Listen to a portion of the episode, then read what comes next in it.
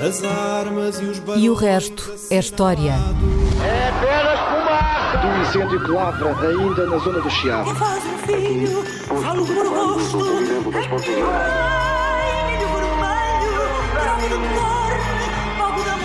Quer transformar este país numa ditadura. Não, não. Com João Miguel Tavares e Rui Ramos. Olá, sejam bem-vindos ao episódio 188 de E o Resto é História com Rui Ramos e João Miguel Tavares. E hoje, para animar o frio de inverno, vamos falar de sexo. Um, a 5 de janeiro de 1948, fez recentemente 75 anos, o biólogo e sexólogo americano Alfred Kinsey publicou o primeiro e famosíssimo Kinsey Report, intitulado Sexual Behavior in the Human Male, ou seja, o comportamento sexual do homem, a que seguiu, cinco anos depois, o comportamento sexual da mulher.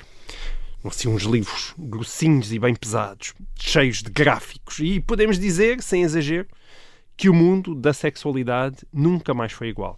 Os livros foram dois tremendos best-sellers. As pesquisas de Kinsey sobre a sexualidade humana nos anos 40 e 50 provocaram aquele tipo de controvérsia que faz vender mais e mais livros e revolucionaram não apenas a área científica da sexologia, mas também o próprio olhar dos americanos sobre o sexo, dada a tal imensa popularidade que Kinsey e a sua obra granjearam.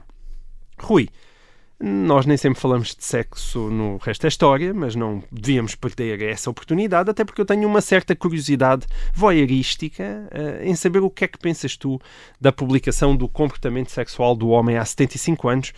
Diz-me lá, podemos considerar isto não é só sexo, não é? Podemos considerar este livro também um acontecimento histórico digno deste magnífico programa e que não vá manchar a sua reputação? Uh, não. Magnífica a, reputação, claro. A, a imaculada, uh, reputação. reputação. Uh, sim, a publicação do report, o relatório do Alfred Kinsey, é um acontecimento histórico. Hum. E porque é que é? Não é só porque nós nos lembramos da data. E porque houve umas séries também na televisão e porque recentes sobre Não é só por causa disso, mas... Inspirado nisso, os máximos. Exatamente. Uh, mas de facto porque o report é uma referência do que muitos consideram ter sido uma das grandes revoluções que aconteceram a seguir à Segunda Guerra Mundial. Uhum. Uh, e esta teria a ver com a maneira como as sociedades ocidentais passaram a ver o comportamento, a vida e o comportamento sexual. Hum. Aliás, em 1953, uh, a revista Time, salvo erro, disse que Kinsey era o Cristóvão Colombo do sexo. Isto é, tal como Cristóvão Colombo tinha descoberto um novo continente, que era a América, Kinsey, com o seu relatório, teria descoberto um novo continente, que era o da vida sexual dos americanos. Isso é, não, não consigo imaginar maior elogio. Uh, pronto. Cristóvão Colombo do, do sexo. Uh, uh, agora, a propósito desta ideia de revoluções, a revolução sexual, de revoluções que seguiram à Segunda Guerra Mundial, na Europa, nos Estados Unidos e no resto do mundo, hum. que por vezes estava então submetido até diretamente às sociedades mais ricas uh, do uh, Ocidente. ainda havia todo, em 1945, ainda temos todos aquele, aqueles impérios coloniais europeus. Uhum. Um, a propósito desta ideia de revoluções, acho que vale, e, e, sobretudo a propósito da revolução sexual, acho que vale a pena dar a ideia do quadro geral. Uh, para percebermos melhor o sentido desta mudança. Isto é, não uhum. focar apenas no, na mudança em relação aos comportamentos, ou à maneira como são olhados os comportamentos sexuais, mas perceber como é que isso está... Uh, como é que encaixa uh, no espírito da época. Não, e no contexto da época, num uhum. contexto de grandes transformações a seguir à Segunda Guerra Mundial, do pós-guerra, digamos assim. Uh, portanto, depois da Segunda Guerra Mundial, em 1945, a primeira expectativa que há é de que as sociedades ocidentais regressassem ao que eram antes da guerra, portanto, antes do conflito mas de facto passaram por imensas mudanças. Uh, cinco ou seis grandes mudanças que temos de ter em conta para depois uh, uh, adquirir uma perspectiva sobre esta chamada revolução sexual. A primeira, o, fi, o fim das sociedades rurais. isto é, da dimensão rural das sociedades ocidentais. Um, essa dimensão reduziu-se imenso a seguir a 1945 com a industrialização e a urbanização. Já havia sociedades industrializadas e urbanizadas uhum. na Inglaterra, na Bélgica, na Alemanha, nos Estados Unidos, mas uh, em muitos uh, países ocidentais uma grande parte da população ainda estava empregada na agricultura. E, portanto, Portugal era ainda Portugal, um Ita o sul da Europa, certo, Portugal, Espanha, Itália, Grécia, portanto, essas sociedades ainda eram, se as definíssemos em 1945 como sociedades rurais, não estaríamos completamente a ser, uh, uh, a ser incorretos. Uhum. Uh, e isso acaba nas duas décadas duas, três décadas a seguir à Segunda Guerra Mundial. Isto é, a maior parte das pessoas, eh, mesmo nessas sociedades, ainda com essa dimensão rural em 1945, passam a viver em cidades, passam a estar empregados uh, na indústria ou nos serviços ou no setor dos serviços. Isto é, o que é que isto tem importância?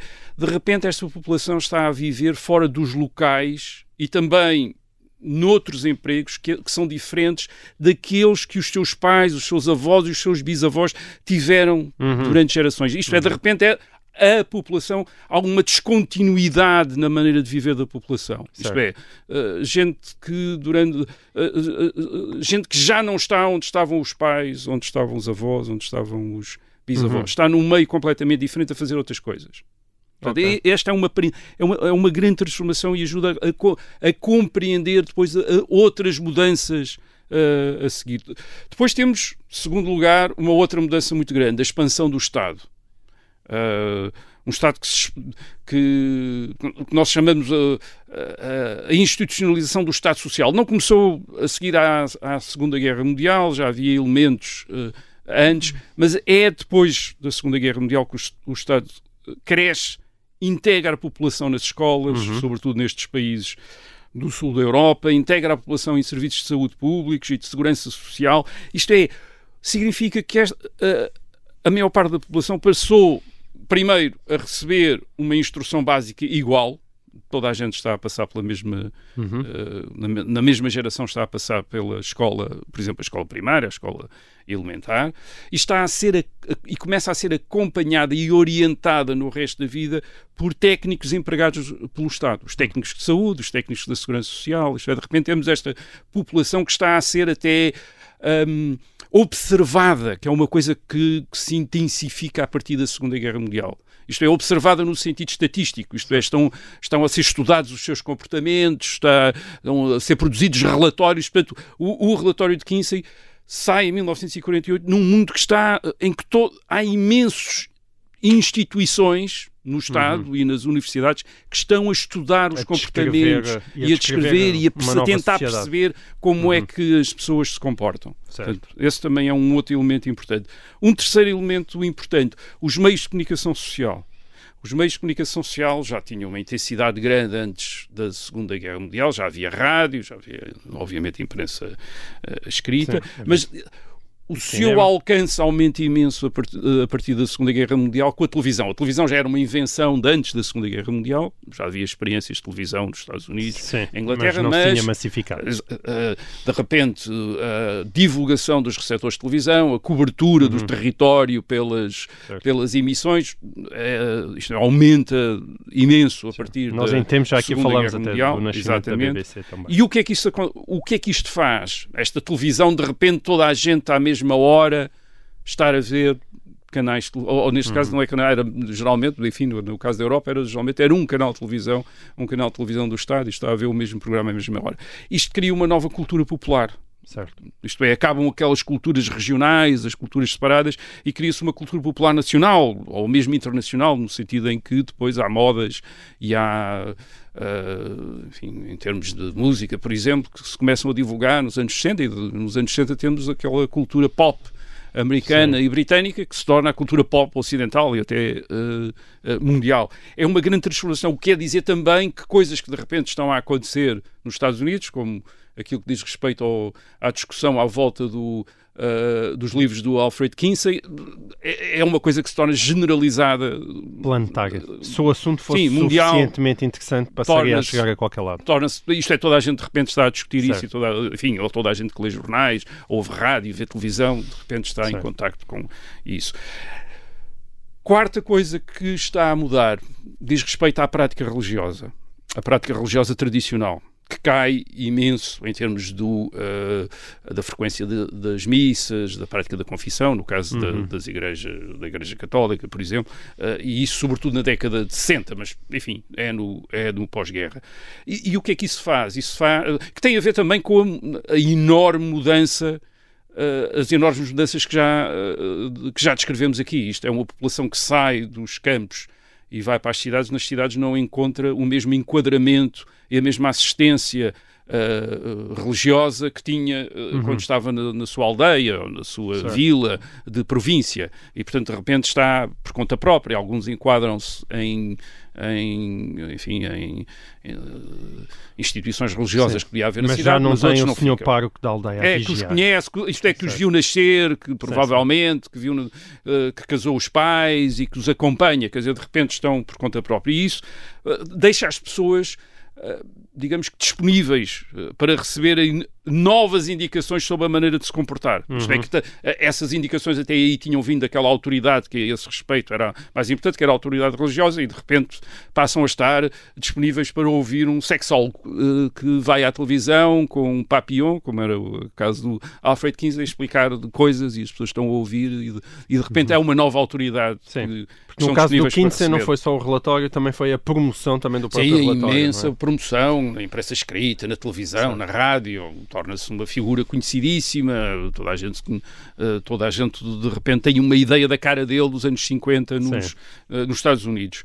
E uma quinta, uma quinta transformação, estamos aqui a fazer o rol das mudanças, mas eu acho que é importante para perceber o que se vem a seguir, é que as mulheres são integradas no mundo do trabalho. Certo. Até pelo uh, papel que tiveram durante a Segunda Guerra sim, Mundial. Mas, mas há uma mudança, quer dizer, na, na, Primeira Guerra Mundial também tinham um papel e tinham ido para e casa depois para da casa, Primeira Guerra Mundial. também desempenharam um grande aqui, papel no esforço de guerra, mas, mas acabaram depois voltaram para casa. fábricas para casa. E aqui, na Segunda Guerra Mundial, há de facto qualquer coisa diferente. Uh, uh, as mulheres são integradas no mundo do trabalho por conta do trem, obviamente, elas estiveram sempre integradas no mundo do trabalho doméstico ou mesmo no mundo do trabalho rural, uhum.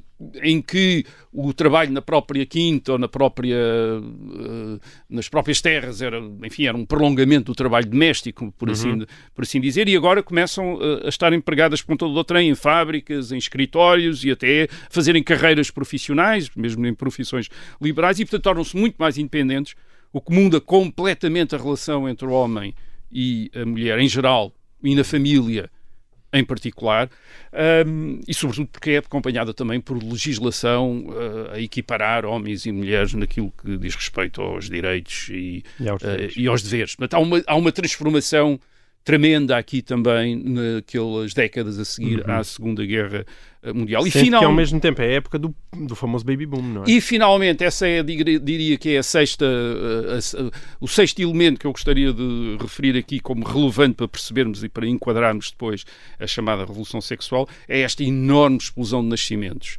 Uh, nas décadas de 1940 a 1950, o chamado, aquilo que nos Estados Unidos chama o baby boom, portanto, uma explosão de bebés, há bebés. De repente, as gerações, estas gerações são as gerações mais numerosas de sempre sempre no Ocidente. Quer dizer, nunca houve tanta gente jovem uhum. nos, como nos anos 60, quando, este, quando estes, quando estes uh, baby boomers uh, vão para a escola ou se tornam uhum. adolescentes. E até porque o avanço da ciência, como nós já explicámos aqui em tempo, com a vacina e tudo isso, faz com que as pessoas tenham muitos filhos, mas desta vez eles sobrevivem. Eles sobrevivam todos, é? e, e, crescem em condições de conforto que e de segurança que não existiam antes. Uhum. Uh, e isso uh, transforma completamente o, uh, o ambiente nas sociedades ocidentais, porque esta juventude é imediatamente identificada como uma categoria em si. Portanto as pessoas são jovens e não, não estão à espera de se tornar imediatamente adultos, quer dizer, É. estão na juventude e, eh, e começam E a com, com tempo para viver essa juventude fora do, Exato, daquilo que do antes era mundo um do trabalho. do trabalho, porque do estão a laboral. estudar, estão a, Foi preciso entreter essa juventude. é, não é? eh, portanto, eles estão a, e estão a criar uma, e estão a ter Uma uma, cultura. cultura. própria, uma vida própria, eh, onde, por exemplo, a relação com o sexo é completamente é, é diferente daquela que tinha sido a dos pais, ou aparentemente que tinha sido eh, a dos pais, e estão também a conseguir impor à sociedade, ou a fazer a sociedade reconhecer as preferências desta juventude. Isto é, de repente, esta juventude torna-se uma fonte de renovação e até de purificação do mundo. Ler a literatura, os jornais e as revistas dos anos 60 é fantástico, porque eles veem os jovens como uma espécie de fator da redenção, é a juventude que está a discutir aquilo que os jovens preocupam-se imenso com o que os jovens pensam e não pensam, e há imensos jovens a, a aparecer. Claro, temos o maio de 68 em França, em 1968, aquela revolta de estudantes, e que de repente todos aqueles estudantes estão, eh, estão a dar lições aos professores e a dar lições à sociedade em geral. Portanto, este é um. Isto é uma mudança Agora, gigantesca, não é? é, portanto, temos este puzzle e agora vamos encaixar aqui a revolução Uhum. sexual, mas eu acho que é importante perceber que estava tudo a mudar e, e até seria quase estranho que nada mudasse na vida sexual e na maneira como as pessoas olhassem para a vida sexual com transformações desta eh, magnitude nos anos a seguir à Segunda Guerra Mundial. Eu, obviamente, est- estava a falar aqui apenas das sociedades ocidentais. Se nós formos para as sociedades do resto do do mundo, estamos a ver eh, países novos eh, eh, eh, a serem constituídos, eh, as independências, portanto, ainda transformações, estão, isto é, em territórios e, e com populações que estavam habituadas a estar submetidas às administrações europeias, de repente a acederem à independência. Portanto, aí Uhum. transformações eh, tão grandes como estas que estamos aqui a, de que estamos aqui o- a falar. O mundo em revolução. É, é, é, é, de facto um mundo a transformar-se imenso eh, e depois, claro, transformações tecnológicas eh, eh, grandes, quer avanços na, na medicina, eh, quer avanços em todas, A as, em todas espaço, as outras áreas e, portanto, a sensação de que se está num mundo novo, que é preciso olhar outra vez para as coisas Uhum. E tudo é e tentar perceber outra vez e mudar as coisas, etc. Este é o mundo em que o Alfred Uhum. Kinsey, em 1948, publica os seus relatórios. Portanto, não é em 1848 que, que ele faz isso, é em 1948, no meio deste, destas, de- deste mundo a mudar Uhum. E de completamente. repente Portanto, coloca um holofote em cima da cama. é. E, e- mas coloca o holofote aí, mas tem holofote e tem gente disponível para ouvir o que é que ele quer dizer. Isto é, o que é que tem. que é que- eh, portanto, estamos a falar de uma mudança muito grande e entre as coisas que mudam está a maneira de encarar eh, a vida sexual. Como, como é que. Qual é agora então a, a mudança? Qual foi então a mudança em termos do, eh, da perspectiva sobre a vida sexual? Bem, a maneira como era olhada a vida sexual estava sob, digamos que em meados do século XX está sob duas grandes influências uh, e ambas essas influências visam uma coisa, que é estabelecer uma norma, quer dizer, estabelecer uma, um padrão, uh, Um padrão de comportamento. uma é? referência Sim. para o comportamento. Um é o das religiões tradicionais, eh, que no caso do Ocidente são várias formas de cristianismo, isto é, o Uhum. catolicismo, o protestantismo, as várias. eh, e o outro é o da ciência moderna, e temos de lembrar isso também. Mas em relação às religiões ocidentais, isto é, às várias formas de cristianismo, a tendência é para aceitarem a vida sexual na medida em que visa a procriação e eh, ou que tem a ver com a relação dentro do matrimónio, isto é, a Certo. relação entre o, o matrimónio consagrado um- E tudo o que ficava fora disso era Eh, pecado, não é? e tudo aquilo que ficava fora, exatamente, ou era ilícito ou pecado mesmo. Exato. E eh, reparem, isto não era, curiosamente, esta, esta restrição, isto não é peculiar do cristianismo.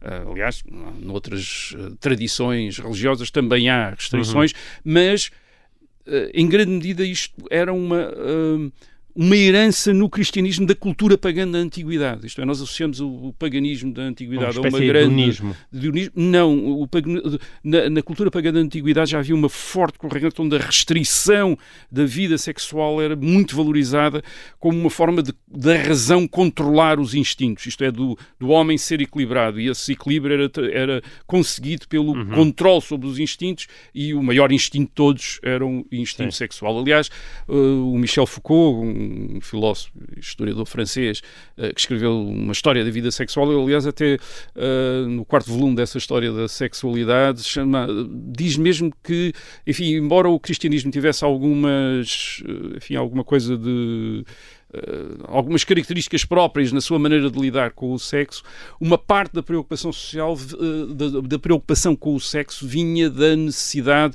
que os cristãos tiveram de ser aceites uhum. uh, no Império Romano. E uma das coisas que fizeram foi, digamos, explicar, digamos, aos pagãos que eles também eram muito restritivos em relação ao sexo. Isto é, que o, esta, esta dimensão, esta dimensão restritiva da vida sexual é recolhida do paganismo, quer dizer, é recolhida de, hum. sobretudo de tradições estoicas, etc., e que é como uma forma de tornar o, o, o, o cristi... de tornar o cristianismo dentro do Império Romano para ser, para ser visto como uma religião, como uma tradição, como, enfim, uma, na altura não era uma religião ainda, era uma seita do ponto de vista dos romanos, uh, mas como uma, Respeitável. Um culto moral, quer dizer, irrespeitável. muito bem. Nós terminamos aqui esta primeira parte, mas vai haver mais sexo uh, na segunda. Uh, venha, daí, até lá. Olá, seja bem-vindo então de volta a esta segunda parte de E o Resto é História. Hoje estamos com um assunto bem quentinho: sexo. Não acontece todos os dias, mas aqui neste programa vai durar mais esta segunda parte toda. Vamos... Rui, onde é que nós estávamos? Nós estávamos a falar na, nas, uh, enfim, na, na, nas grandes influências que uh, determinavam a maneira como no Ocidente uh, se discutia o sexo ou era visto a vida sexual. E falámos das religiões tradicionais, o cristianismo, no caso da Europa e dos uh, Estados Unidos, e íamos falar da, da ciência moderna, isto é, no, em meados dos anos 40, o sexo já é uma matéria de ciência e isso é uh, importante até para perceber o impacto que Alfred Kinsey tem em 1948. Estás a falar dos anos 40 do século XX? do século XX. Bom, mas na verdade o interesse no já é muito anterior. No século XIX já sim, tinha começado. No é? século, em meados do século XX, uh, a discussão sobre o sexo já está moldada pela ciência. Isso vem do século XIX. Uhum. Uh, os estudos da vida sexual, para identificar comportamentos e para descrever comportamentos. Esses comportamentos são descritos, os comportamentos sexuais são descritos em tratados hum, ditos científicos, por médicos e outros, outro tipo de autoridades. Uhum. A famosa uh, ciência sexual. Académicas. Uh, e julgados em função de duas coisas. Quer dizer, portanto, os, os critérios não são exatamente iguais aos das religiões tradicionais. Uh, um é a saúde uh, pessoal do indivíduo, uhum. isto é, aquilo que tem respeito à sua saúde, uh, e o outro, o ajustamento social do indivíduo, a sua integração na sociedade. Portanto, são os critérios usados para julgar Uh, os comportamentos sexuais. No, no, no, fundo, esta ciência da sexualidade que se estava a, a, a constituir tendia a também a julgar a diversidade em função de uma norma, isto é, essa norma que, era, que, era, que dizia respeito à, à obtenção dos melhores resultados, no que dizia eh, naquilo que tinha a ver com a saúde não é? e, não, e com a saúde também e certo. com a integração social, portanto, com as duas coisas, essas duas dimensões. Uh, e, e, essa que e essa norma coincidia. coincidia mais ou menos com a da religião certo. tradicional. Isto é, a relação mas... entre homem e mulher, com vista à constituição de uma família, era visto como certo. a mais normal, como a mais. Uh, Ou seja, aquela... era, era um conservadorismo justificado cientificamente. É, exatamente. Com os quais se, encontravam um tradicionalismo, um tradicionalismo, Sim, tradicionalismo. Uh, e, e, tudo aquilo que se desviasse disso, isto é, que fosse diferente, era considerado mais era visto mais ou menos patológico era doença, ou como sintoma de uma patologia qualquer. Portanto, ou, ou, seja, há uma norma, portanto, a relação entre homem e mulher, ou melhor, entre pai e mãe na, na família, e depois há desvios, e esses desvios não só não são normais, mas estariam relacionados, este é o, o ponto importante, estariam relacionados com trauma, traumas, com uh, desadequações, com, estariam associados ao sofrimento, Sim. isto é, os indivíduos que, com, que teriam esses comportamentos uh, uh, não seriam felizes, quer dizer, estariam em sofrimento. E prejudicariam muitas vezes a sua própria saúde se permanecessem, não é? E, isso, e, e a frequência desse tipo de comportamento estava também, do ponto de vista destes cientistas, estamos a falar de cientistas, estaria uh, associado, seria uma medida da, da saúde da sociedade. Isto é, ele, há, uma, há uma tendência nestes tratados para associar comportamentos que fogem à norma com a decadência uhum. das sociedades. Por exemplo, aquela do século XIX, o sexo, o, enfim, o excesso Sim. sexual, entre aspas, é, é muito associado, por exemplo, ao fim do Império Romano, quer dizer, na As pintura, orgias, as não é? orgias, quer dizer, na pintura, quando o fim da, da Roma Antiga, com a invasão dos bárbaros, século eh, IV, V, lá vem, quer dizer, um- aquelas, aquelas cenas de devassidão na, na- Estavam demasiado entretidos com o que não deviam. e, e os barbas a entrar lá pela porta dos fundos, quer dizer, e eles todos É. distraídos a fazer É. Uhum. outras, ah, outras coisas. Aliás, nós em Portugal temos um exemplo curioso, interessante, muito extremamente interessante disso, que é o, ah, o livro A Vida Sexual, Hum. do Egas Muniz, em 1901. Portanto, antes do Alfred Kinsey, 40 e tal anos antes Muito do bem, Alfred Kinsey. Um, o Egas Muniz um, uh, Ficou do- conhecido por uh, outro tema, muitas décadas depois, não é? Sim, em 1949, aliás, ganhou o Prémio Nobel no ano a seguir à publicação, À publicação. do Alfred Kinsey. Não foi por causa do- destes livros sobre a vida sexual, foi por causa de outra coisa, mas Egas Muniz era um médico eh, interessado na psiquiatria, era um professor da universidade. Eh, estes dois volumes foram, de- os dois volumes a que ele deu o título A Vida Sexual eh, foram feitos até para umas provas académicas na Universidade de Coimbra. Ele depois também veio a ser professor da Universidade de Lisboa. Eh, eh, portanto, são dois volumes sobre a vida sexual. Um é sobre fisiologia, o primeiro volume. Uh, portanto, é uma descrição dos órgãos sexuais, eh, etc. E, o- e o segundo volume é patologia. Chama-se patologia. Ele foi tão. Portanto- a obra foi, ficou tão famosa e foi tão popular que depois houve novas edições em que muitas E- vezes os, eh, está tudo reunido num único volume. Isso é para o caso de Exatamente. alguém quiser andar entretido. Sim, sim.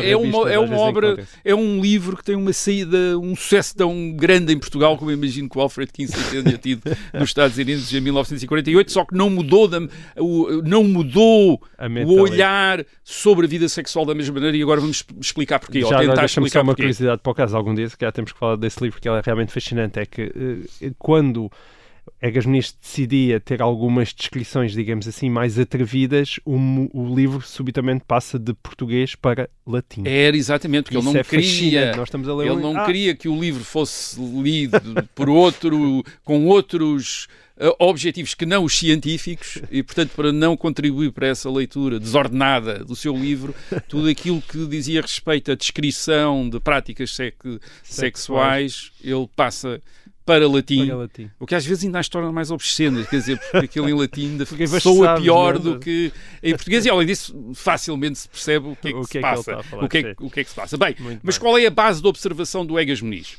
Ah, bem, ele cita imensos livros, portanto, há uma grande literatura do século XIX na Europa de médicos já sobre vida sexual, ah, que está associada não apenas às, ah, portanto, à prática clínica, mas também a, a- casos de tribunais, enfim, processos judiciais em que os médicos são ah, convidados a participar como, como, como peritos, quer dizer, casos de violação, outras coisas, quer dizer, e portanto ah, há toda uma grande literatura de relatórios, etc., sobre, ah, sobre há também estatísticas sobre doenças, doenças sexuais, etc., e portanto ele usa tudo isso, ah, tem uma imensa bibliografia que ele consultou para escrever, mas também Uma espécie Uma- de voyeurismo científico, na verdade. Havia Sim, ali uma não- linha ele que às vezes não, não. era muito clara. Ele diz que não, mas, Sim. mas ele também observa muito a partir, de, ou, ou também reflete muito a partir de doentes que ele, como psiquiatra, tinha eh, tratado, ou sobre os quais, ou casos sobre os quais tinha obtido informações junto eh, de eh, colegas. Portanto, ele, ele basicamente descreve todo o leque de comportamentos que o Alfred Kinsey, 47 anos depois, também que o Alfred Kinsey alude também e, e- e que registra, eh, só que, portanto, homossexualidade, em termos de orientação sexual, em termos de práticas, aquilo que o Egas Muniz já chama sadismo, masoquismo, e então aí que descreve em, em latim quando entra, em, quando entra em, em pormenores. Mas o que é que o Egas Muniz, o que é que distingue o Egas Muniz do, depois do Alfred Kinsey? É que o Egas Muniz descreve tudo isto como uma patologia, como patologias. Portanto, ele, por exe- por exemplo, ele acha que a homossexualidade é uma doença, é uma degenerescência. Ah, e como tal até devia ser tratada e curada. Aliás, ele no, no fim do capítulo sobre a homossexualidade ele diz, não, mas isso cura-se, nós estamos aqui os médicos para tratar desses, desses casos, quer dizer, como se fosse uma, Sim. uma afecção, quer dizer, do- do- do- da saúde. Portanto, ah, ah, aliás, isso- ele também associa isso em termos do, da cultura do fim do século XIX, associa isso também à, à decadência. Portanto, ele, ele, nota que é as sociedades ricas, uh, que, onde uh, a prática da homosse homossexualidade parece mais frequente. Portanto, uhum. há uma associação. Portanto, as sociedades mais pobres são mais, são, são mais saudáveis a esse respeito. E, e reparem que isso Uh, se nós pensarmos num outro movimento a que, uh, por acaso, o Egas Muniz não faz referência, salvo erro, quer dizer, não tenho essa ideia, uh, que é um movimento da, psicanal da psicanálise.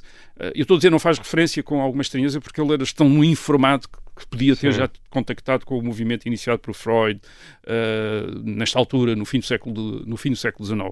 Mas neste movimento da psicanálise, na primeira, sobretudo na primeira metade do século XX, uh, ainda também há essa tendência, isto é, para.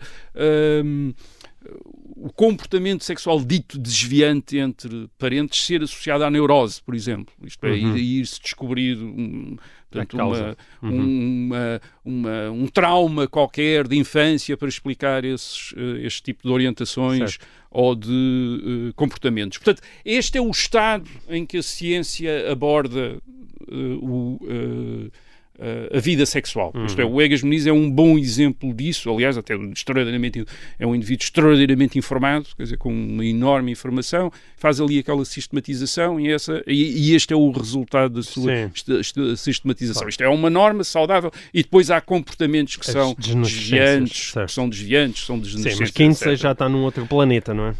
O Alfred Kinsey faz uma coisa bastante diferente, ou inicia uma maneira de olhar muito diferente. O Alfred Kinsey, como tu disseste, era um biólogo, uhum. portanto, não era um psiquiatra, não era um médico, não era um psiquiatra, era um biólogo. Uh, é formado, na uh, estudou na Universidade de Harvard e depois é professor de zoologia na Universidade de Indiana, no, nos Estados Unidos. Uh, ele começa-se, aliás, a interessar, antes de interessar-se pela vida sexual dos, dos humanos, interessa-se pela vida sexual das vespas, que, o, que é uma, a grande, sobre a qual ele parece ser a grande autoridade nos anos 30, hum. portanto, é o homem das vespas, quer dizer, o homem das vespas. Uh, e o seu objetivo, quando ele se começa a interessar pelo comportamento sexual, não apenas nas vespas, mas também nos, nos humanos, é, portanto, é tão científico como o do Egas Muniz. Portanto, é um cientista. Dizer, é uhum. É assim que ele vai. Portanto, ele apresenta nos seus livros um panorama da vida sexual bastante igual ao do Egas Muniz. Isto é, os mesmos comportamentos descritos pelo Egas Muniz são registados por Alfred uh, Kinsey, mas o Kinsey não trata esses comportamentos necessariamente como patológicos. Hum. E, e, e, a, e, a, razão é esta, ou uma das razões é esta. A base da observação do Kinsey não é como no caso da Egas Muniz, os clientes de um consultório de medicina e mais uns quantos casos cêntricos descritos por uh, outros médicos, outros médicos mas é um inquérito, é um inquérito sociológico.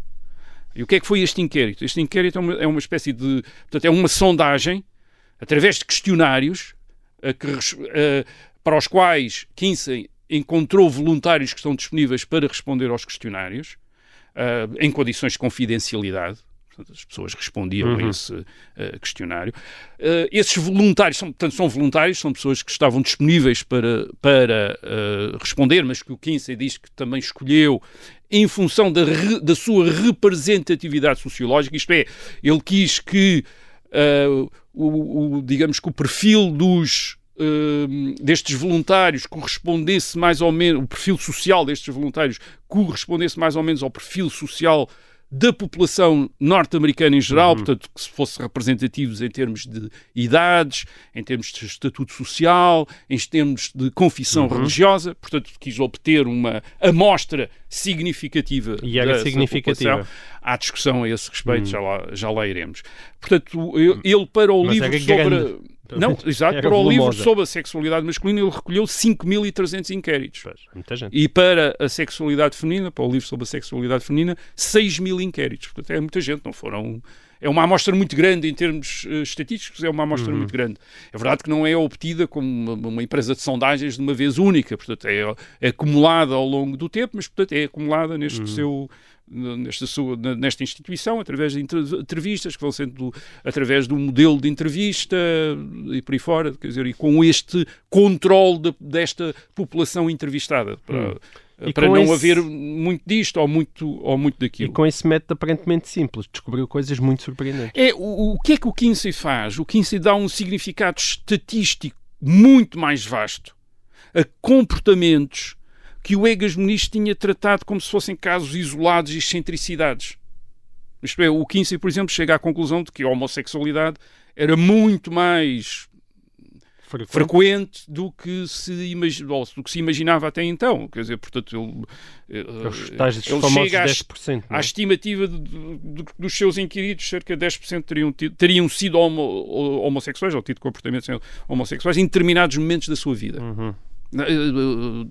Já vamos falar da discussão que depois estes, estas estimativas Sim, mas só o facto de dizer e mais ainda, podem ter sido homossexuais ou ter comportamentos homossexuais mostra também uma diferença na maneira Uma diferença de olhar, muito é? grande de olhar não a montar.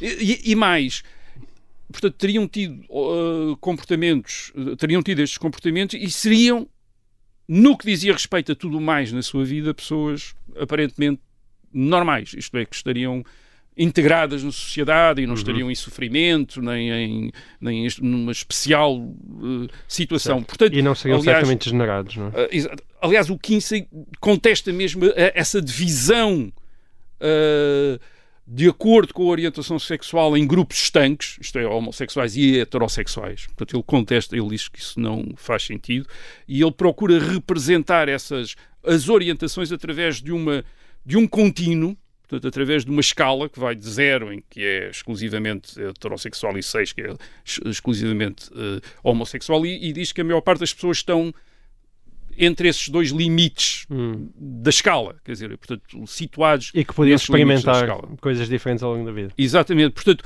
os chamados relatórios e os relatórios, isto é interessante porque a ideia do relatório era para dar o, acentuar o, o caráter sim. supostamente científico, começam assim uma espécie de, digamos, contribuem para uma espécie de, vamos pôr entre aspas, normalização de comportamentos sexuais até aí considerados desviantes. Uhum. E isso através de duas coisas. Portanto, através da sua frequência estatística, portanto, eh, muito mais uh, comuns do que se pensava, se pensava e através da ideia que não, perturba, não perturbavam necessariamente nem a saúde individual, nem a integração social dos indivíduos que tinham esses uh, uh, comportamentos. Portanto, aliás, a, a, base, só a base da observação já levaria para isso, porque o, o, aquele, a, a, população que o Kinsey supostamente estava a observar, portanto, não eram os doentes ou excêntricos que Egas Muniz tinha uh, tomado sim. como base para as suas reflexões normais, sobre os comportamentos uh, uh,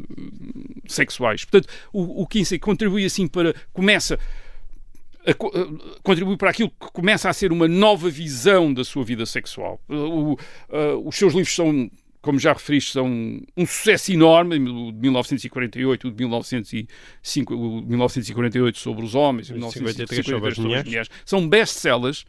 Uh, vendem quase em conjunto um milhão de, quase um milhão de exemplares nos, uh, nos Estados Unidos, são traduzidos uh, uma quantidade enorme de línguas. Hum colocam o, o, Alfred Kinsey na capa de revistas de grande circulação, como a Time, que o põe na capa, Uh, e, aliás, a Time até considerou o livro dele sobre a sexualidade masculina como o livro mais popular nos Estados Unidos em 1953, desde o, uh, o E Tudo o Vento Levou nos anos 30. Sim. Isso dá uma ideia de como, como, aparentemente quase parecia que toda a gente estava a ler aquele, ou ler, ou a desfolhar, ou, ou a folhear, ou a, ou a falar daquele livro. E, claro, para isso ajudou a sensação que causou as estimativas que depois o Kinsey, uh, o Alfred Kinsey faz a partir das suas observações, por exemplo, aquela dos, uh, de que 11% dos homens entre os 20 e os 35 anos teriam sido interminadamente igualmente heterossexuais e homossexuais, uhum. por exemplo. Isso é uma, uma das estimativas que ele faz. E outra estimativa que causou talvez tanta sensação como esta eh, no, no, no, princípio dos anos 50, que uh, 50% dos homens casados e 26% das, das mulheres casadas teriam relações extramaritais. Tinham um caso, não é? Havia muita um facadinha no matrimónio. Metade dos homens e um quarto das hum. mulheres. Portanto, isto é uma estimativa que Kinsey faz a partir de, dos seus inquéritos. Portanto, os inquéritos, sim, houve sempre dúvidas, quer sobre as intenções, quer sobre os métodos do Alfred Kinsey. Hum. Uh, por, por, exemplo, há a ideia de que ele talvez tenha incluído demasiados uh, uh, indivíduos com orientação homossexual nos seus inquéritos. Os seus colaboradores dizem que não, que mesmo fazendo ajustamentos, os resultados continuam a ser o, os mesmos. E, uhum. e atenção, todo o material que foi usado para estes, estes livros Uh, está disponível lá no Instituto, no, no instituto depois fundado pelo Kinsey para poder ser examinado por quem quiser uh, refazer o, o, estudo, quer dizer, para ver se chega ou não chega às mesmas conclusões que o, o Kinsey. Há também depois histórias sobre se ele próprio terá mantido enfim, sobre a própria vida sexual do Alfred Kinsey, o que era mais ou menos inevitável, quer dizer, alguém que está a falar sobre a vida, sobre a vida sexual dos outros desperta curiosidade sobre a vida sexual do próprio, portanto, aparentemente ele não ele terá uh, mantido relações sexuais com alguns dos participantes do inquérito, portanto, terá havido isso, enfim, há a ideia que isso poderá estar afetado Uhum. Uh, ou, ou, terá, ou, terá, afetado talvez algumas das suas conclusões, ou mesmo não tendo afetado algumas das suas conclusões, pode levantar uh, um, alguma dúvidas sobre as intenções com que ele iniciou o seu, o seu estudo. Mas de qualquer maneira, é, uh, uhum. isso não.